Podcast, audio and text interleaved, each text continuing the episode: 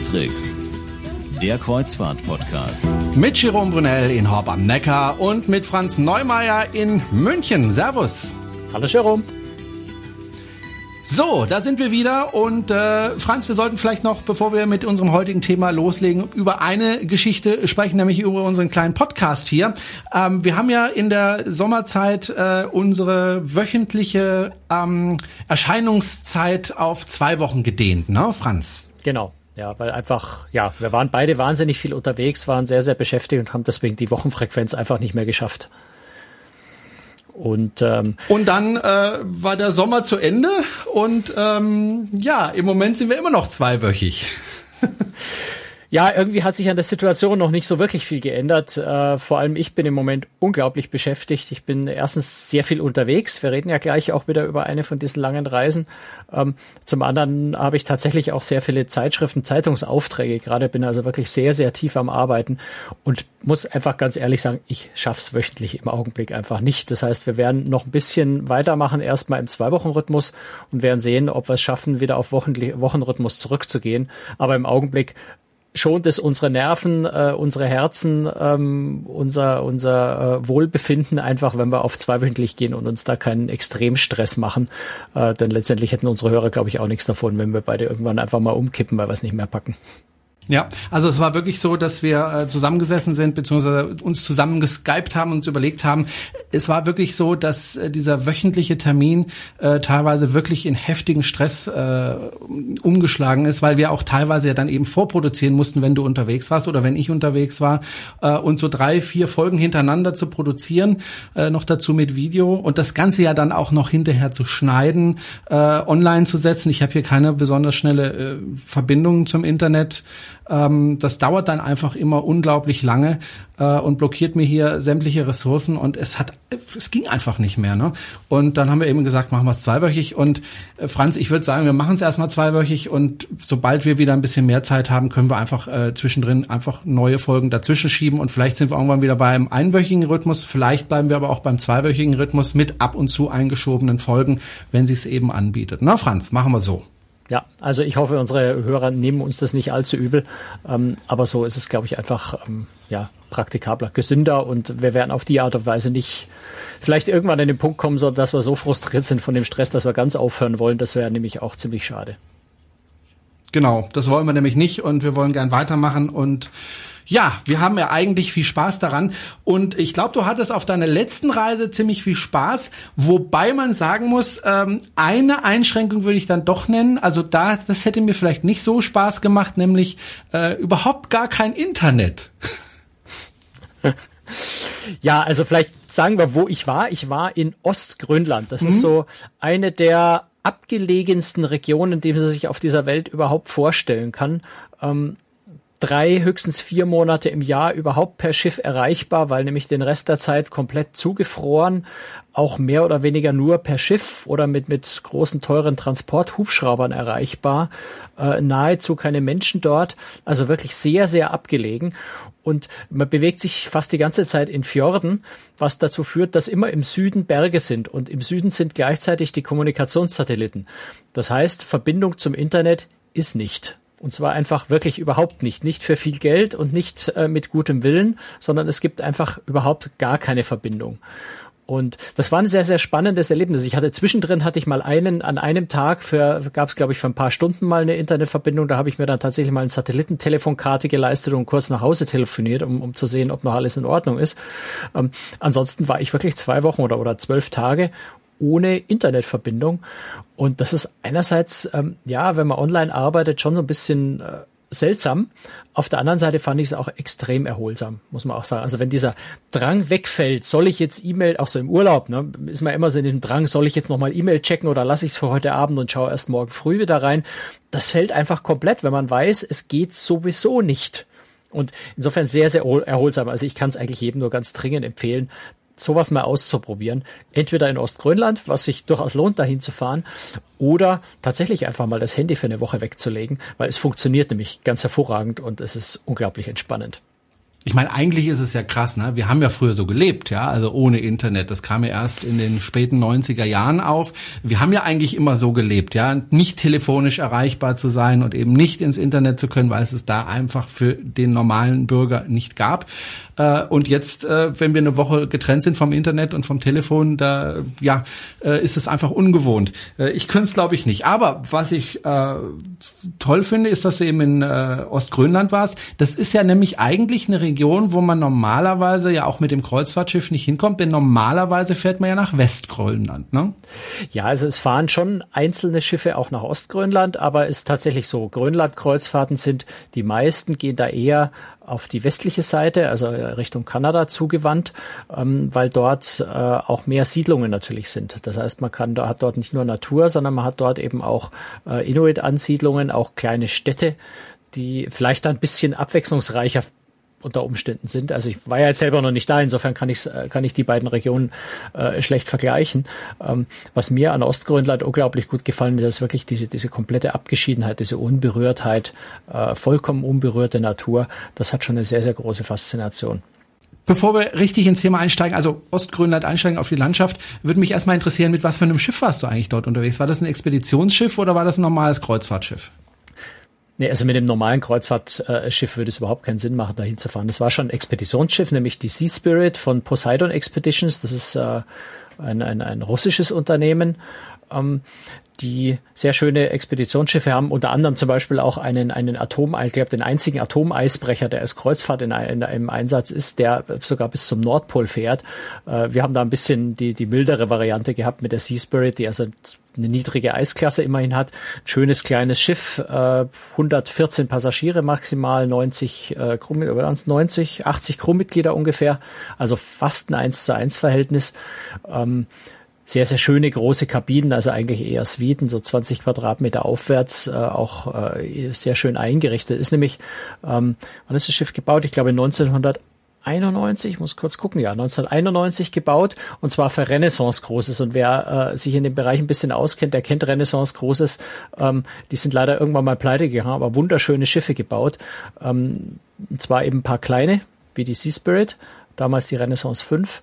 Ähm, und es gab noch ein paar größere Schiffe, die der eine oder andere kennen wird, nämlich die Asamara Quest, die Asamara Journey zum Beispiel, äh, die heute bei Asamara fahren oder auch äh, die Insignia, die bei Oceania fährt und noch zwei, drei andere. Ähm, das waren also alle Schiffe von Ozean, äh, von Renaissance Großes. Und die Sea Spirit ist eben auch eins von diesen ehemaligen, wobei viel kleiner als die, die ich jetzt gerade genannt habe. Ne?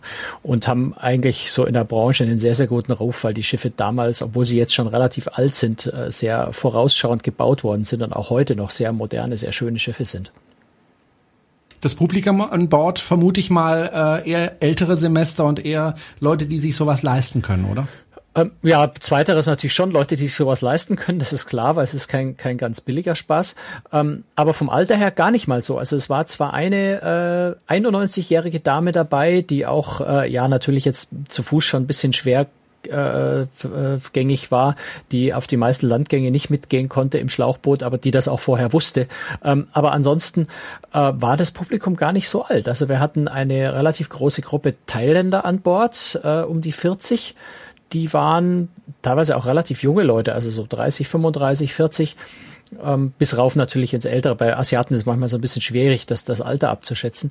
Dann war eine Gruppe von äh, russischen Profi- und Hobbyfotografen an Bord, ähm, die auch eher so im jungen bis mittleren Alter waren. Es waren einige Deutsche dabei, da war auch das eine oder andere Rentnerpaar dabei. Aber ich würde mal sagen, jetzt geschätzt, der Altersschnitt irgendwo vielleicht 55, 60, irgendwo so die Größenordnung. Also eigentlich relativ jung sogar. Wie wurden die Passagiere unterhalten auf dem Schiff, jetzt mal abgesehen von der Landschaft? Die Landschaft, die Destination ist die Unterhaltung. Also natürlich gibt's äh, Vorträge von, von Lektoren. Also wir haben ein großes äh, Expeditionsteam dabei gehabt mit der Expeditionsleiterin und ganz vielen äh, Fachleuten und Lektoren. Natürlich gibt's da Vorträge zu dem, was man eben an Land sehen kann, zu Geologie, zu Tieren, äh, zum Thema Eis, Eisberge, Gletscher, ähm, zu den Fjorden dort, zur Entstehungsgeschichte von Grönland. All diese Dinge äh, in, in Vorträgen. Ähm, aber ansonsten findet auf solchen Expeditionsschiffen kein Entertainment im Sinne von äh, Shows und Theater und, und Shuffleboard und ich weiß nicht was statt, sondern da ist wirklich die Landschaft, das Naturerleben ist da das Erlebnis. Und es wäre auch ganz wenig Zeit für Entertainment, weil du bist eigentlich ähm, ständig an Land oder auf Deck draußen, um zu schauen. Also für mehr, mehr als einen Barpianisten, den es dort natürlich auch gibt am Abend oder auch am Nachmittag in der Bar, äh, braucht es auf so einem Schiff eigentlich auch überhaupt nicht. Wäre gar keine Zeit dafür. Du warst ja kurz vorher in Spitzbergen unterwegs, danach jetzt Ostgrönland. Äh, äh, ist es nicht das Gleiche? Äh, naja, es ist beides in arktischen Regionen, aber ansonsten unterscheidet sich das zum Teil schon ganz, ganz erheblich.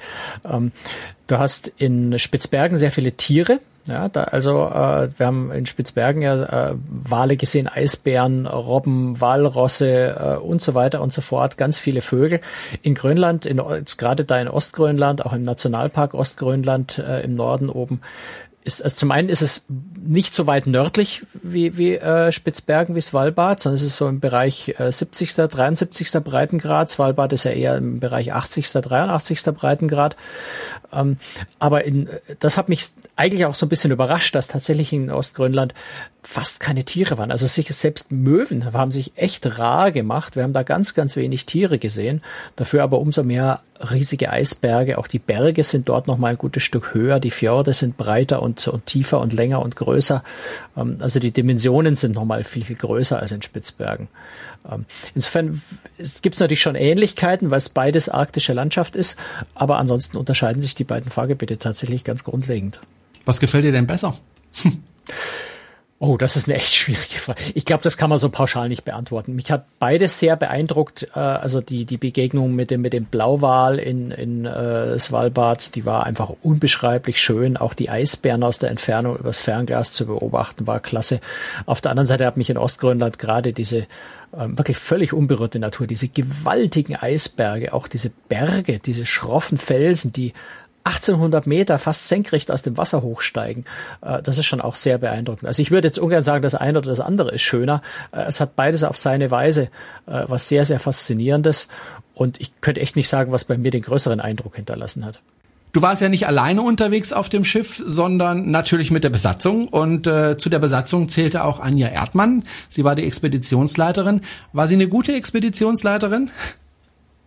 Ja, äh, also so von den Expeditionen, ich habe jetzt noch nicht so wahnsinnig viele Expeditionsreisen gemacht, aber von denen, die ich bis jetzt hatte, würde ich beinahe sagen, es war vielleicht die beste, die ich bis jetzt erlebt habe, weil sie einen sehr, sehr lockeren, sehr fröhlichen Stil hatte, trotzdem alles perfekt organisiert im Griff hatte, äh, ihr Team wunderbar organisiert hat. Also es hat sehr viel Spaß gemacht, mit ihr unterwegs zu sein. Sie war allerdings auch so ein bisschen gefragt? gnadenlos. Ne? Also ähm, die hat dann schon äh, so ein bisschen die Einstellung, wenn ich wach bin, können ruhig alle anderen auch wach sein. Also da kommt dann schon mal einfach in der Früh um, äh, also wir hatten an einem Tag tatsächlich geplant, eine Anlandung mit den Zodiac-Schlauchbooten in der Früh um äh, halb sechs. Und ähm, da oh kam dann Gott. halt das auch, ist Urlaub. Naja, da kam dann halt auch um fünf die Durchsage. ähm, tut uns leid, wir können leider nicht anlanden, weil also ble bleiben sie in den Betten liegen, aber die Durchsage kam und ja. sie äh, hat auch Durchsagen, also jetzt die, die Nordlichter, die wir gesehen haben, waren immer relativ früh am Abend, deswegen war das nicht so dramatisch, aber sie hat natürlich dann auch schon mal um 23 Uhr einfach die Durchsage gemacht, jetzt draußen Nordlichter und sie hätte das ganz sicher auch in der Früh um drei gemacht, wenn Nordlichter zu sehen gewesen wären. Ähm, aber das gehört auch zu einer Expedition dazu und ich fand das eigentlich sogar richtig klasse, weil du konntest um zehn, um elf, wann auch immer du fertig und müde warst, dich ins Bett legen und schlafen, weil du wusstest, wenn was passiert, wenn draußen Nordlichter zu sehen sind, wenn irgendwas Besonderes ist, du wirst auf jeden Fall geweckt. Und das ist eigentlich ganz angenehm, weil du dann auch sehr ruhig schlafen kannst, ohne die Angst zu haben, was zu verpassen. Du hast ja auch vor deinem Mikrofon äh, gezerrt und äh, hast sie gefragt, äh, was denn so die Besonderheiten Grönland sind, ne? Ganz genau. Ich habe sie nach Grönland gefragt und ich habe sie vor allem auch so ein bisschen nach der Unterscheidung zwischen Ost- und Westgrönland gefragt, weil sie sich da natürlich deutlich besser auskennt wie ich. Also das Schöne ist an Grönland, dass man wirklich nie so richtig weiß, was kommt. Einmal hat man natürlich die tolle Natur, dann hat man das Eis und wir haben ja gesehen auf unserer Fahrt, dass wir sehr viele verschiedene Eisverhältnisse haben.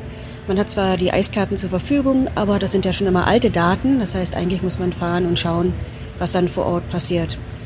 Wir hatten ja auf dieser Reise wirklich alles, fand ich jedenfalls vom Wetter her. Wir hatten Sonnenschein, den blauen Himmel, und wir hatten halt das wechselhafte Wetter, wir hatten Weihnachtswetter, das natürlich gerade ja, unsere thailändischen Gäste sehr genossen haben, die das erste Mal Schnee und Eis sehen. Und gerade diese Wechselhaftigkeit, die macht für mich eigentlich schon Grönland besonders, damit man halt nicht weiß, was kommt.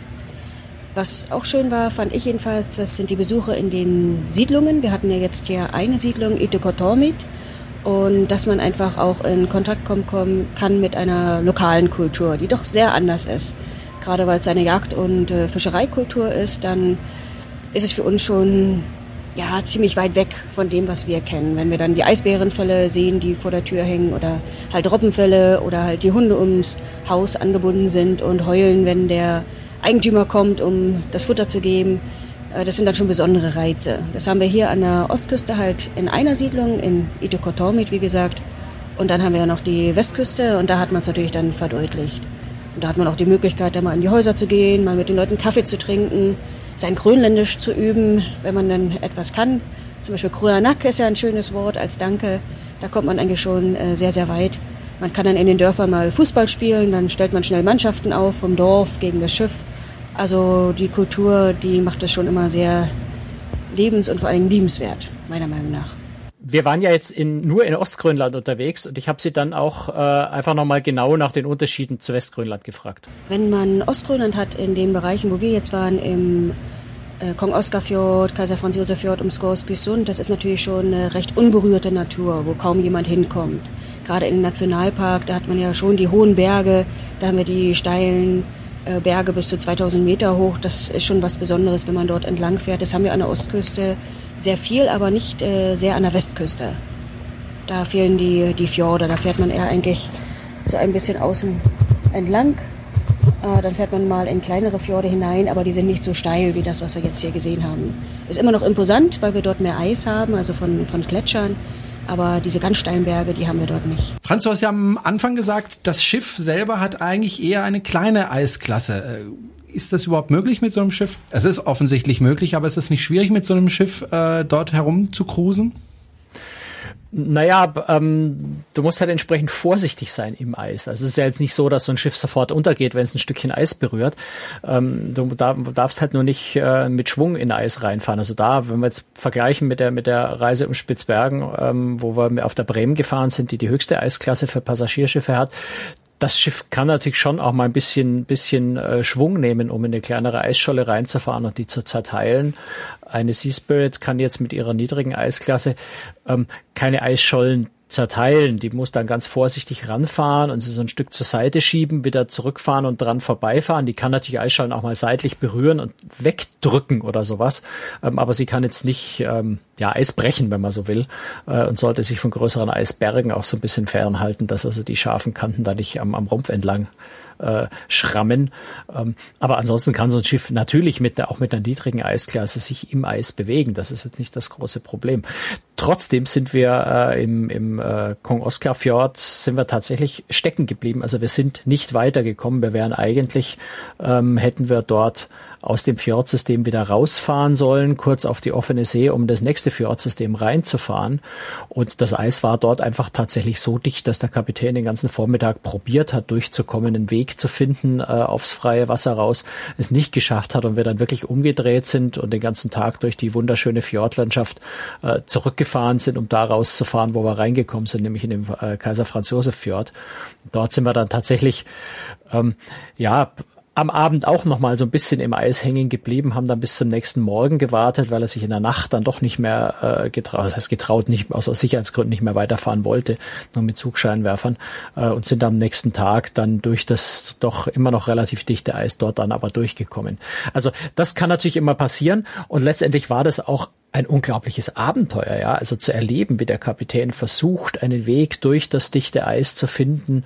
Ähm, an einer Stelle hat er wirklich mal eine richtig große Eisscholle, die war vielleicht, ich würde sagen, halb so groß wie das Schiff, vielleicht sogar ganz so groß, äh, genauso groß wie das Schiff, einfach mal 100 Meter weggeschoben, damit er dran vorbeifahren konnte. Das ist schon allein für sich schon ein Erlebnis. Aber Angst hattest du keine. Nein, also um Gottes Willen, warum sollte ich da Angst haben? Also ich äh, habe noch selten einen so äh, guten, besonnenen, äh, aber auch selbstsicheren Kapitän erlebt, der wirklich offensichtlich ganz genau wusste, was er tut und schon sehr, sehr lange im Eis unterwegs ist. Also da habe ich mir überhaupt keine Gedanken gemacht. Und du hast vorhin auch gesagt, Anja Erdmann, die Expeditionsleiterin, wäre eine der besten, die du bisher erlebt hast, gewesen. Äh, die hat ja aber auch einen sehr engen Bezug zu dieser Landschaft dort, ne? Ja, also sie als äh, Expeditionsleiter gerade in Grönland zu haben, ist wirklich toll, weil sie sich in Grönland extrem gut auskennt. Sie hat dort soweit ich weiß, auch schon mal eine, eine Weile gelebt, äh, in Westgrönland allerdings. Aber das kann sie selber vielleicht auch noch mal besser schildern. In Grönland bin ich schon ein, zwei Jahre, also insgesamt 15 Jahre. Und ich habe angefangen als äh, Praktikantin in Westgrönland in einem Tourismusunternehmen, habe dort auch nicht nur in einem Dorf gewohnt, sondern auch in einer größeren Ortschaft, in Ilulissat. Und da ist man halt das erste Mal mit Eis und vor allem mit den Leuten in Kontakt gekommen. Und das hat mich schon so fasziniert, dass ich eigentlich jedes Jahr jetzt wieder da war. Und dann bin ich jedes Jahr zwei, drei Monate da, hauptsächlich mit Schiffen und habe dann in den letzten Jahren wirklich ganz Grönland eigentlich kennenlernen können. Und das möchte ich auch nicht mehr missen. Hattest du denn die Möglichkeit, äh, mit grönländischen Menschen dich zu unterhalten, mit denen zusammenzukommen, mit dem Fußball zu spielen zum Beispiel? Nein, also wir waren, ja äh, nur einen einzigen Tag, an einem einzigen Tag waren wir in einer Inuit-Siedlung äh, mit ich glaube 350 oder 400 Einwohnern. Äh, ich, und ich habe jetzt, ich habe wirklich, ich habe ganz lang geübt, aber ich kann den Namen von dem Ort inzwischen wirklich aussprechen, das Itokortormit also diese, diesen Ortsnamen, äh, alles dort, alle Wörter im Grönländischen sind unglaublich schwierige Namen, die sich sehr kompliziert schreiben, noch komplizierter aussprechen, teilweise auch Laute dabei, die wir gar nicht kennen. Also äh, nein, wirklich richtig aus unterhalten konnte ich mich mit den Leuten dort nicht, aber äh, so kleine Gespräche schon. Also wir haben zum Beispiel äh, uns mit mit zwei drei Leuten unterhalten, die äh, an einem Abhang standen mit Blick auf die ja auf die Mülldeponie des Ortes, wo nämlich am frühen Morgen noch ein Eisberg gesichtet worden ist. Den haben die dann dort vertrieben und wir haben den durchs Fernglas ganz weit auf der anderen Seite des Fjords äh, über über so eine große Ebene ähm, noch als weißen Punkt quasi wandern sehen. Mit denen haben wir uns ein kleines bisschen unterhalten eben über die Frage, was sie mit dem Eisbären gemacht war, hat, haben am Anfang gab es nämlich das Gerücht, sie hätten ihn in der Früh erschossen, was aber dann sich Gott sei Dank als falsch rausgestellt hat, sondern sie haben ihn einfach nur vertrieben. Also da konnten wir uns ein bisschen unterhalten. Dann war ähm, an der an der Wetterstation äh, war ein Mann, der also jeden Tag um 11 Uhr einen Wetterballon mit mit mit Messsonden in den Himmel steigen lässt. Mit dem haben wir uns ein kleines bisschen unterhalten. Und wir konnten auch bei einem äh, Hundebesitzer, also das ist die grönländischen äh, Schlittenhunde. Das sind also keine Huskies, sondern es ist tatsächlich eine eigene, eine eigene Rasse, die grönländischen Schlittenhunde, der dort äh, ja bereit war, uns Touristen ähm, seine Hunde und vor allem auch seine Welpen zu zeigen, mit dem wir uns auch ein kleines bisschen unterhalten können. Aber äh, ansonsten, wie gesagt, waren wir wirklich nur an dem einen Tag da in Itokotor mit für ein paar Stunden und ansonsten äh, haben wir ja keine Menschen gesehen, die dort leben, einfach weil dort in der Region tatsächlich niemand lebt. Hm. Du hast äh, den Eisbären angesprochen. Eisbären sind ja in der Region durchaus eine Gefahr. Also es ist nicht zu unterschätzen. Ja, also natürlich, es gibt in, in Grönland gibt's genauso, fast genauso viele Eisbären wie auf Svalbard. Äh, nur, dass halt äh, Grönland so groß ist wie Frankreich und Italien zusammen. Das heißt, die verteilen sich da sehr gut. Äh, und die Chancen, in Grönland Eisbären zu sehen, äh, wenn man jetzt mit einer Kreuzfahrt dahin fährt, ist wesentlich geringer, als wenn man nach Spitzbergen fährt, wo es eigentlich äh, sehr, sehr wahrscheinlich ist, dass man zumindest einen Eisbären auf einer Reise sieht, manchmal auch mehrere. Aber wir haben immerhin, wir haben äh, unterwegs mal eine Eisscholle gesehen, wo auf der Scholle tatsächlich sehr eindeutig eindeutig Eisbärenspuren waren. Diese schönen Tatzenabdrücke waren da drauf. Und wir haben in Itokotor mit aus der Entfernung durchs Fernglas auch noch einen äh, laufen sehen. Ähm, aber es ist tatsächlich natürlich so, dass auf allen äh, Stellen, wo man anlandet, man landet da immer mit den Zodiac-Schlauchbooten äh, dann auch äh, an, ähm, dass immer ein Exp das Expeditionsteam vorausgeht und immer auch Eisbärenwächter an äh, erhöhter Stelle auf einem Hügel oder so stehen mit der Waffe äh, für den Fall, dass ein Eisbär käme, um die Touristen zu schützen oder den Eisbären natürlich auch einfach zu vertreiben. Aber wahrscheinlicher mhm. ist es, dass man dort äh, zum Beispiel Moschusochsen trifft. Äh, einer von unseren Eisbärenwächtern ist auch tatsächlich, ähm, ja, hätte beinahe eine unangenehme Bege Begegnung mit Moschusochsen gehabt. Die sind nämlich irgendwie so ein bisschen nervös geworden und auf ihn zugerannt. Ähm, er hat das im letzten Moment gemerkt und konnte sie dann noch vertreiben. Also das ist dann eher wahrscheinlich, dass man einen, einen, einen Moschusochsen sieht oder wir haben zum Beispiel auch einen äh, Polarfuchs oder einen Eisfuchs äh, getroffen, einen Jungen, der, der auch relativ frech und, und neugierig war, der versucht hat, den Rucksack von einem, einen von den Eisbärenwächtern zu klauen und, und wir standen so in zehn Meter Entfernung drumherum und haben ihn dabei beobachtet. Ähm, das waren so die, die, die Erlebnisse eigentlich mit, mit äh, Tieren vor allem. Ähm, ansonsten, wie gesagt, ist äh, jetzt aus Grönland für Tiere eher nicht so die Idealdestination.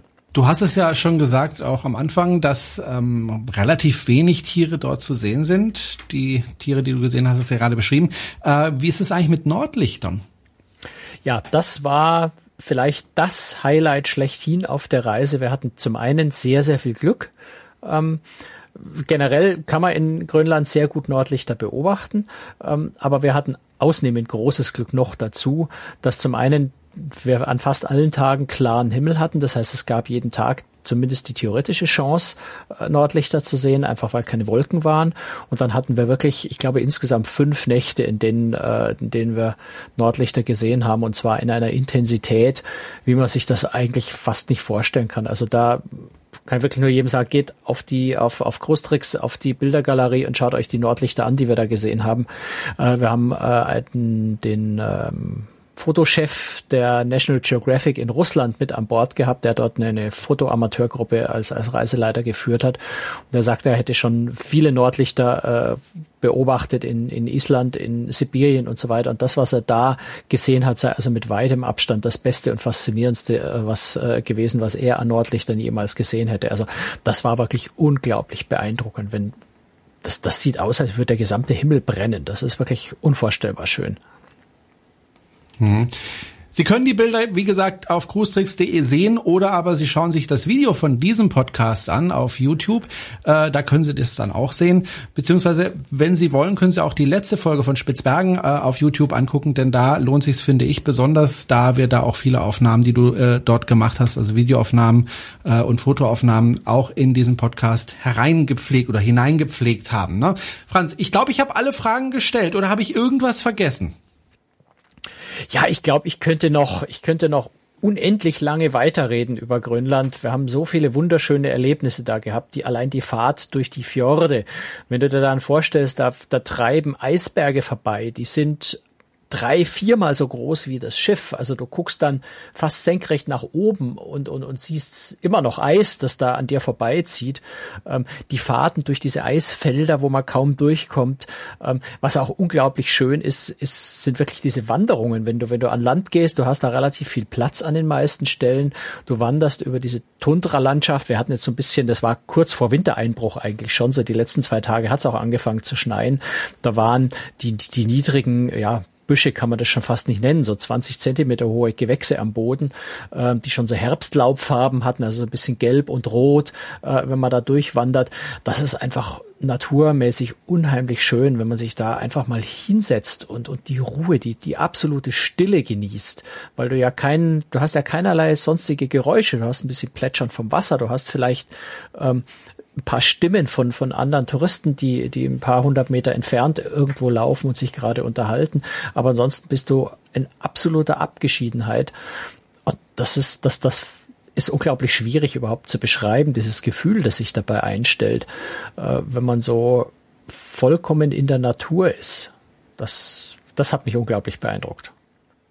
Gab es auch so Momente, wo du auf dem Schiff in der Nacht zum Beispiel, die ja da wahrscheinlich sehr hell ist, ähm, auf dem Schiff standest allein und einfach rausgeguckt hast? Gab es solche Momente für dich? Also so naja, um die Jahreszeit, um die Jahreszeit, wo wir dort waren, wird es in der Nacht tatsächlich dunkel. Da ist um 10 Uhr abends spätestens ah, okay. dunkel gewesen. Ähm, mhm. Also wir hatten keine Mitternachtssonne mehr. Ne? Das ist in Spitzbergen, in Svalbard hatten wir ja noch Mitternachtssonne.